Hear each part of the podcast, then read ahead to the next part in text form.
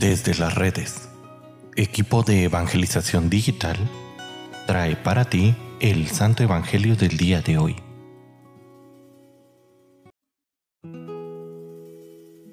El día de hoy, miércoles 14 de junio, escuchemos con atención el Santo Evangelio según San Mateo. En aquel tiempo Jesús dijo a sus discípulos, No crean que he venido a abolir la ley o los profetas. No he venido a abolirlos, sino a darles plenitud. Yo les aseguro que antes se acabará el cielo y la tierra, que deje de cumplirse hasta la más pequeña letra o coma de la ley.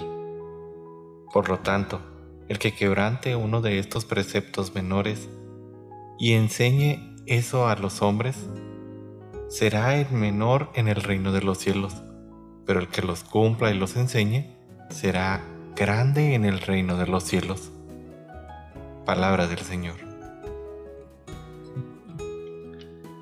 Queridísima familia, con estas palabras nos enseña Jesús dos cosas. Primero, que el Antiguo Testamento forma parte auténtica de la revelación de Dios y segundo, que no hay mandamientos pequeños o enseñanzas banales en las escrituras. Es cierto que el Antiguo Testamento, por haber sido escrito hace muchísimo tiempo, ahora nos parece lejano, una cultura bastante diferente y no es algo fácil de entender. Sin embargo, esto no quiere decir que no debamos de buscar en él la voluntad de Dios.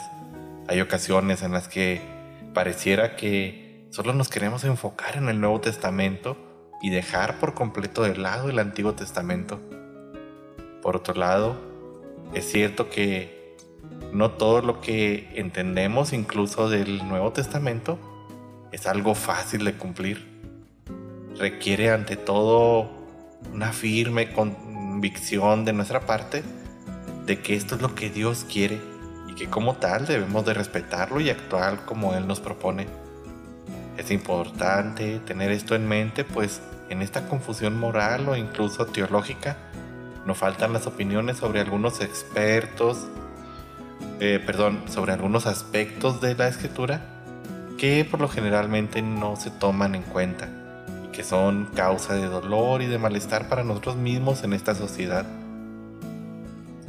Estemos siempre atentos, tengamos como fuente de sabiduría la palabra de Dios y como fuente de conocimiento la interpretación del magisterio ordinario de la iglesia, porque muchas veces queremos interpretar las escrituras a nuestra conveniencia y a nuestro entender, pero pues bueno, durante siglos se ha estudiado y por eso tan importante el seguir el magisterio de la iglesia. Nos vemos mañana, querida familia.